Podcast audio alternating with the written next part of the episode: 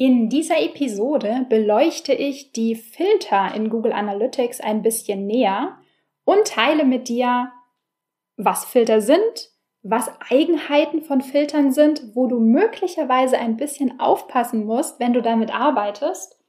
Und natürlich, ganz wichtig, für welche Anwendungsfälle und welche Zwecke du Filter einsetzen kannst. Ich bin Maria-Lena Matysek, Analytics-Freak und Gründerin vom Analytics Boost Camp. Möchtest du das volle Potenzial der Daten nutzen und dein Online-Marketing auf die Erfolgsspur bringen? Möchtest du wissen, was für dich und deine Kunden wirklich funktioniert und datengetrieben optimieren? Möchtest du glücklichere Kunden und mehr Umsatz mit deiner Webseite? Dann bist du hier richtig.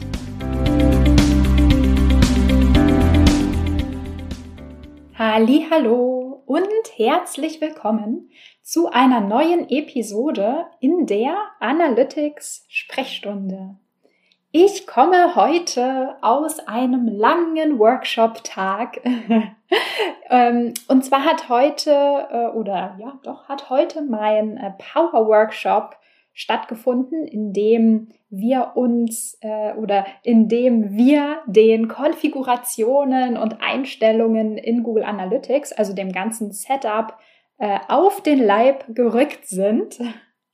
Allerdings ähm, hat hoffentlich bei meinen Teilnehmern und Teilnehmerinnen ähm, ja haben die Köpfe geraucht, während ich heute äh, in Anführungszeichen nur Feedback gegeben habe und zwar habe ich mich äh, auf vielfältigen Wunsch tatsächlich dazu entschlossen, ähm, meine Workshops oder die meisten meiner Workshops aufzuzeichnen vorher. Und zwar in kleinen Video, ähm, ja, Video-Snippets, würde ich mal sagen, damit ähm, die, ja, die Teilnehmer und Teilnehmerinnen so im eigenen Tempo durchgehen können und auch Videos nochmal schauen können, wenn sie das möchten und ich stehe sozusagen für alle Probleme und Fragen ähm, parallel zur Verfügung. Das heißt, das Quasseln sozusagen, was normalerweise an Workshop-Tagen meine Aufgabe war, nämlich den ganzen Input rüberzubringen, das habe ich schon letzte Woche gemacht und ähm, wie gesagt die Videos aufgezeichnet. Was bedeutet, ich habe jetzt noch viel, viel Kapazität, eine Podcast-Episode aufzunehmen weil an Tagen, an denen ich äh, schon einen ganzen Tag geredet habe, fiel mir das manchmal schwer, dann am Ende nochmal mich vors Podcast-Mikro zu stellen. Aber heute alles supi. Ich habe noch viele Wörter übrig, die ich jetzt loswerden kann. Und zwar habe ich mir für diese heutige Episode ein Thema vorgenommen, was tatsächlich auch, ähm, ich sag mal, ja, während ich die ganzen Videos für den Workshop heute aufgezeichnet habe, aufgekommen ist. Und ähm, ja, eigentlich habe ich an einem Video, sozusagen an einem Thema so ein bisschen gehadert. Ich meine, ich mache das jetzt seit sechs Jahren. Also seit sechs Jahren arbeite ich in Google Analytics und mit den Konfigurationen und auch fast seit sechs Jahren, ähm, vielleicht ja, vier, fünf vielleicht, gebe ich auch Workshops oder vermittle einfach ähm, Analytics-Wissen an andere. Und ähm, ja, mir ist aber nochmal aufgefallen, dass der Anspruch wirklich knackig in einem Video das rüberzubringen, was wirklich wichtig ist, nochmal was anderes ist, als so einen interaktiven Workshop zu geben. Und ähm, an einem Thema ist mir das besonders aufgefallen, dass es nicht so einfach ist. Und zwar waren das die Filter in Google Analytics. Ja, es war einfach ein bisschen schwierig, Filter und die verschiedenen Funktionen und wie man Filter nutzen kann, ähm, für alle so zu erläutern, dass, ja, ich sag mal, dass ich alle über einen Kamm scheren konnte. So. Das geht nämlich nicht. Also, natürlich ist Analytics grundsätzlich nie für alle gleich. Ich, das ist auch das, warum mir das so viel Spaß macht und warum das natürlich auch immer wieder eine Herausforderung ist und warum Analytics, Google Analytics, Tracking kein, ja, das machen wir mal eben schnell, sondern da muss man wirklich ähm, Hirnschmalz investieren. Und dasselbe gilt natürlich auch für Filter. Webseiten sind unterschiedlich. Ähm, du hast vielleicht eine andere Fragestellung, eine andere, ja, eine andere Frage an deine Daten. Du hast andere Ziele mit deinen Daten. Du hast andere ähm, Ziele mit deinem Marketing als andere. Und auch die Webseite ist ja immer anders, je nach Team, ähm, ja, je nach Webseite einfach. Es gibt internationale, da gibt es verschiedene Länderversionen, ähm, es gibt Shops, es gibt Blogs, es gibt you name it. Es gibt wirklich natürlich die ganze Bandbreite. Und auch Teams sind unterschiedlich. Wer arbeitet mit den Daten? Bist das nur du alleine? Ist das ein Team? Ist das auf der einen Seite, ich sag mal, ein Management, die einen anderen Blick auf Daten haben und brauchen? als ähm, jemand, der zum Beispiel einen speziellen Marketingkanal betreut. Also, Filter sind so ein bisschen, spiegeln so ein bisschen wieder, wie, ähm, ja, wie komplex oder ich sag mal so, die Komplexität von Analytics manifestiert sich sozusagen so richtig krass in dem ganzen Thema, wie filtern wir wann, wo und wie nutzen wir Filter. Und warum sind Filter noch etwas äh, komplizierter als vielleicht andere Einstellungen oder andere Sachen, die jetzt das Setup von Google Analytics betreffen?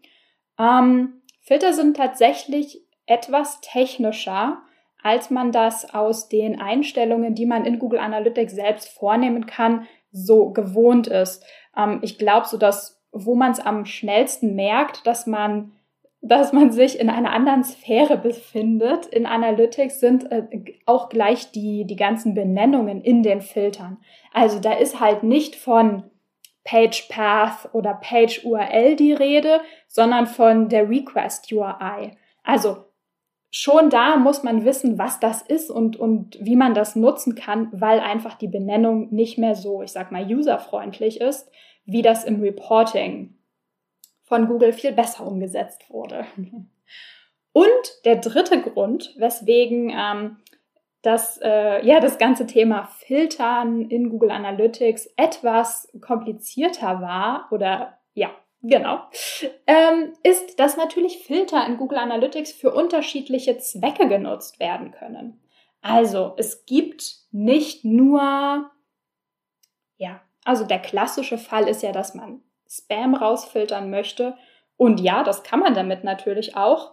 Aber ist, das ist meiner Meinung nach wirklich der irrelevanteste und unwichtigste Anwendungsfall für Filter, ähm, den man so haben kann. Warum? Das. Das wird Teil dieser Episode. Also, genau, für diese Episode habe ich mir vorgenommen, einmal kurz zu erklären, was eigentlich Filter sind in Google Analytics, ähm, so ein bisschen die Eigenheiten von Filtern aufzuzeigen, ähm, wo du vielleicht aufpassen musst, wenn du mit Filtern arbeitest. Und der zweite Punkt ist tatsächlich, so einmal durch die ähm, unterschiedlichen Zwecke zu gehen, für die du Filter so einsetzen kannst in Google Analytics. Okay, dann lass uns mal starten. Was sind Filter?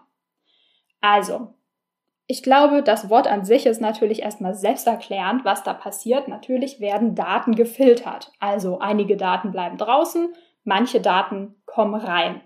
Jetzt nur die Frage, was ist draußen, was ist drinnen? Und zwar werden die Daten in Analytics auf Property-Ebene gespeichert. Die Property ist deine Datenbank, wo der, der Behälter der Daten sozusagen. Wenn du die Daten in dieser Property nun aber anschauen möchtest, visualisieren möchtest, analysieren möchtest, damit arbeiten möchtest, brauchst du Datenansichten. Und in einer Datenansicht kannst du verschiedene Filter anlegen. Das bedeutet, gefiltert werden sozusagen die Daten, die sich in deiner Datenbank befinden, bevor du sie in einer Datenansicht sehen kannst und bevor sie fürs Reporting sozusagen verwendet werden. Der zweite Punkt, super wichtig, wirklich super wichtig, Filter verändern die Daten, die du in einer Datenansicht siehst, also auch die du im Reporting in dieser Datenansicht siehst, in einer bestimmten Zeit irreversibel. Beispiel. Das muss ich, glaube ich, nochmal erklären. Und zwar gehen wir mal davon aus, ähm, du erstellst einen Filter, der irgendwie die Daten modifiziert, irgendwas rausfiltert oder so. Am Montag. Am Montag aktivierst du diesen Filter. Am Freitag deaktivierst du diesen Filter wieder. Und in der nächsten Woche analysierst du deine Daten der letzten Woche. Dann wirst du feststellen, dass von Montag bis Freitag die Daten modifiziert sind. Das heißt, in der Zeit, in der ein Filter aktiv war, bleiben die Daten so modifiziert, wie der Filter es sozusagen in dieser Zeit vorgegeben hat. Das heißt, auch wenn du Filter wieder deaktivierst, bleiben die Daten rückwirkend sozusagen verändert. Das ist wirklich super, super wichtig zu wissen, weil man sich so, wenn man unaufmerksam ist, wirklich Reports versauen kann. Daher immer mein Tipp, du brauchst auf jeden Fall eine Rohdatenansicht, wo du nichts machst, keine Filter anwendest, die Daten nicht anfasst. Das ist sozusagen dein, dein, äh, dein Backup-Plan, falls doch mal irgendwas ähm, schief geht. Und du brauchst eine Testdatenansicht. Und in dieser Ansicht kannst du sozusagen deine Filter erstmal ausprobieren, ob es so funktioniert, wie du denkst. Und hier kommt wieder mein, mein, äh, wie sagt man, mein Mantra. Prozesse, Prozesse, Prozesse. Das ist so ein simpler Prozess, sich vorzunehmen, wenn ich einen Filter erstelle, wende ich den zuerst auf einer Testdatenansicht an und nur wenn alles stimmt und der Filter das tut, was ich will, nur dann wende ich diesen Filter auch auf meine Hauptdatenansicht an. Das ist ein super simpler Prozess, aber ich sag's dir, Fehler passieren immer und du wirst dankbar sein, wenn du diesen Fehler in einem Filter in deinen Testdaten bemerkst und nicht in den Daten, die du an deine Kollegen, ans Management schickst, mit denen du arbeitest. Ähm, nächster Punkt, auch super, ähm, ja, ich sag mal, es ist so eine kleine Eck, Ecke und Kante von, äh, von Google Analytics und von den Filtern. Und zwar ist die Filterreihenfolge relevant. Das heißt, wenn du Filter anlegst, kannst du ja 1, 2, 3, 4, 5 Filter anlegen, wie viel du auch immer willst. Und die stehen untereinander, also die haben Position. Der erste, der zweite, der dritte Filter. Und die Daten laufen praktisch tatsächlich wie von oben nach unten durch diese Filter durch. Als allererstes wird der erste Filter angewendet, dann der zweite, dann der dritte. Bedeutet, alle Daten, die du im ersten Filter modifiziert hast oder rausgefiltert hast, kannst du im zweiten sozusagen nicht mehr ähm, als Kriterium verwenden. Also wenn du eine Information rausfilterst, dann ist die weg sozusagen. Das mag auf äh, den ersten Blick oder wie sagt man, aufs erste Ohr verständlich klingen, aber ich, ähm, ich check das auch immer, wenn ich neue ähm, Datenansichten ähm, erstelle und da mehrere Filter anwende, check ich auch selber immer wieder, Macht das Sinn? Eins, zwei, drei. Widerspricht sich das hier irgendwie? Es ist mir nämlich wirklich schon ein paar Mal passiert und passiert sicher, passiert sicher allen ständig, ähm, dass man sich denkt, ja, passt so, passt so oder, ne, ja, ist ja nur ein Filter. Und dann stimmt irgendwas nicht und dann denkt man und verknotet sich das Gehirn und fragt sich, okay, was zum Henker ist hier schiefgegangen? Und Filterreihenfolge ist immer ein guter Punkt, den man da auf jeden Fall checken sollte. Okay, das zum Thema, was sind die Ecken und Kanten und Eigenheiten von Filtern in, in Analytics. Der nächste Punkt, den ich mir vorgenommen hatte, war ja zu klären, was sind denn so Zwecke? Also wozu kann man Filter alles verwenden? Äh, wie ich vorhin schon angedeutet habe, kannst du natürlich Spam-Traffic über einen Filter aus deinen Daten rausfiltern. Das geht, ähm, war vielleicht früher auch mal ein wichtiger Use Case, aber ehrlich gesagt, zumindest in meiner Welt, Spam ist wirklich super selten geworden. Analytics ist auch schon besser geworden, selber Spam in Anführungszeichen rauszufiltern. Also das ganze Thema technischer Traffic, der ja gar keine echten Nutzer sozusagen auf deiner Seite sind, sondern einfach Zugriffe von zum Beispiel Bots, Crawlern und so weiter. Das heißt, ja, Spam ist ein Use Case sozusagen für Filter, aber ist wirklich nicht mehr der wichtigste. Und ähm, es gibt viel, viel mehr coole Sachen, die man mit Filtern anstellen kann. Und zwar, ach, bleiben wir doch vielleicht erstmal noch bei unerwünschtem Traffic.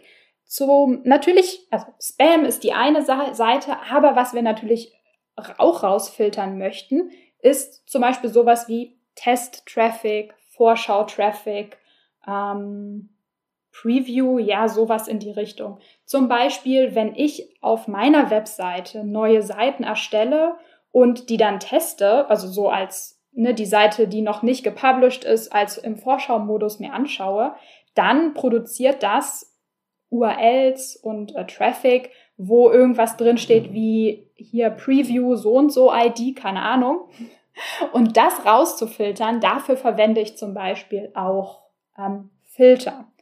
Klar, jetzt kannst du sagen, warum trackst du dich selber überhaupt mit? Das kann man doch auch umgehen. True, auf jeden Fall guter Punkt. Bei mir ist das eher so ein doppelter Boden sozusagen, weil ich von vornherein weiß, wenn irgendwo eine URL auftaucht, in der Preview-ID so und so steht, dann ist das auf jeden Fall Vorschau-Traffic, den ich nicht äh, tracken möchte, den ich nicht sehen möchte. Da habe ich einfach einen Filter für angelegt und der wird immer rausgesammelt.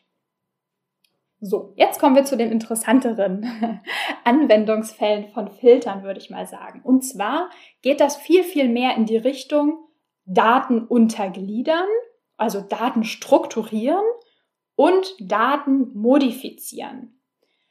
Ich fange einfach mal mit dem Strukturieren an, mit dem Daten strukturieren. Und zwar könntest du dir ähm, unterschiedliche Datenansichten in Google Analytics anlegen und jeder Datenansicht einen eigenen, ähm, einen eigenen Fokus geben, eine eigene Perspektive, um dann zu sagen, diese Datenansicht beschäftigt sich nur mit einem bestimmten Thema und diese Datenansicht stelle ich zum Beispiel meinen Teammitgliedern zur Verfügung, für die genau dieses Thema wichtig ist. Die können dann ihre eigenen Ziele dort anlegen, haben ihren eigenen Traffic äh, sozusagen in der Datenansicht zusammengefasst, haben ihr eigenes Universum, sag ich mal, zum Analysieren und zum Reporten. Was könnte das zum Beispiel sein? Ein, ein Fall wäre, dass ihr eine internationale Webseite habt, also zum Beispiel ähm, die Webseite .de, .com, .fr und .es. Und jedes Länderteam hat zum Beispiel einen eigenen Marketingmanager oder Managerin und eigene Kampagnen. Und dann könntest du deine Daten so strukturieren, dass in dieser einen Datenansicht zum Beispiel nur Traffic der französischen Webseite zu sehen ist. Und mit dieser ähm, Datenansicht arbeitet dann das französische Team zum Beispiel. Oder eine andere Möglichkeit wäre auch zu sagen, Ihr habt vielleicht einen Blog oder ein Content-Portal, das ähm, sozusagen groß und wichtig ist und einen eigenen Fokus benötigt und ein Shop. Und dann könntest du sagen, das ist meine Datenansicht, in der ich nur meinen Shop-Traffic sehen möchte oder nur mein Blog-Traffic. Und zum Beispiel das Content-Team hat dann sozusagen dort alles konfiguriert und vorbereitet für Analysen, die relevant sind für, für die, für die, fürs Content und für die Content Performance ähm, Monitoring und so weiter. Genau. Und der letzte Fall für ein Fall für Filter. Oh, das ist vielleicht ein guter Titel. ähm, der letzte Fall Sinn ist ähm, ja die Frage, wie kannst du Daten modifizieren, um um sie noch, ich sag mal, wertvoller, ähm, sauberer, besser für die Analyse zu machen. Beispiel, ähm, du könntest, um Tippfehler, ähm, Rechtschreibfehler, sag ich mal, zu verhindern, einen Filter einrichten, der alle deine zum Beispiel UTM-Parameter klein schreibt, sodass keine Fehler mehr passieren können. Hier, das ist mal groß geschrieben, das wurde mal klein geschrieben ähm, sozusagen, um das sauber zu halten, legst du einfach einen Filter an, der alles, sozusagen alle Kampagneninformationen, die einlaufen, zack, einmal klein schreibt und ihr euch oder ja, doch ihr euch im Team sozusagen nicht mehr darum kümmern müsst, wer hat jetzt hier versehentlich Facebook mal groß und mal klein geschrieben. Das wäre ein, ein äh, Fall für Datenmodifikation über Filter. Das geht sozusagen in Richtung ja, Datenqualität, würde ich sagen. Und eine andere Möglichkeit wäre aber auch, gerade wenn du zum Beispiel an einem internationalen Shop arbeitest oder Webseite und es beispielsweise ähm, die Webseite .com gibt und .de und .fr, wenn du alle Daten irgendwann mal gemeinsam analysieren möchtest und sagst, ich tracke die alle in eine Property und möchte die in einer Datenansicht sehen, brauchst du natürlich die Möglichkeit, in den Daten dann unterscheiden zu können, war das jetzt die DE oder die .com-Seite. Und da standardmäßig in den Google Analytics Reports ja nur die URL verfügbar ist, also sozusagen ohne die Domain nach dem Slash zu sehen ist, könntest du ein Filter nutzen, um die Domain vor alle URLs dran zu schreiben, sodass sozusagen in den Reports nicht mehr zu sehen ist, einfach nur noch irgendwie slash Kontakt oder so, sondern die ganze Domain.de slash Kontakt. Und dafür kann man zum Beispiel auch Filter verwenden. Ja, also, wie du siehst, es ist doch ein bisschen, äh, bisschen mehr geworden und ich habe tatsächlich auch ein bisschen länger geredet, als ich äh, das am Anfang in Anbetracht meiner drei Stichpunkte auf diesem Zettel hier gedacht habe. Ähm, aber ich glaube, das macht nochmal deutlich, wie, ähm, ja, wie viele Möglichkeiten du auf jeden Fall hast, Filter zu nutzen aber natürlich auch, wie das immer so ist, mit den, mit den, äh, wie sagt man, mit der Macht kommt die Verantwortung. Oh Gott, ich glaube, das habe ich das Zitat verhunzt. okay, anyway, das äh, streichen wir einfach wieder. Ähm, genau, also klar, es gibt super viele Möglichkeiten. Da muss man aber halt dann auch aufpassen, was man tut, weil, wie gesagt, du die Daten für den Zeitpunkt, wo du einen Filter aktiv hast, irreversibel ähm, veränderst in dieser Datenansicht. Daher wichtigstes Learning aus dieser Episode. Leg dir auf jeden Fall eine Testdatenansicht an und teste deine Filter. Es passieren immer mal Fehler und diese Fehler sollten sich nicht auf deine Hauptdaten, auf deine wertvollen, sauberen Daten, mit denen du reporten möchtest, auswirken. Okidoki, damit würde ich sagen, schließe ich diese Episode und schließe ich diese Sprechstunde. Wir hören uns die Tage wieder. Bis denne. Ciao, ciao. Wenn dir die Folge gefallen hat und du etwas mitnehmen konntest, dann würde ich mich mega über eine Bewertung freuen. Abonniere den Podcast, teile ihn mit Freunden und Kollegen und wenn du selbst eine Frage hast, die ich dir in der Analytics-Sprechstunde beantworten kann, dann schreib sie mir auf jeden Fall per Mail an maria@analyticsfreak.com, auf Facebook oder über LinkedIn.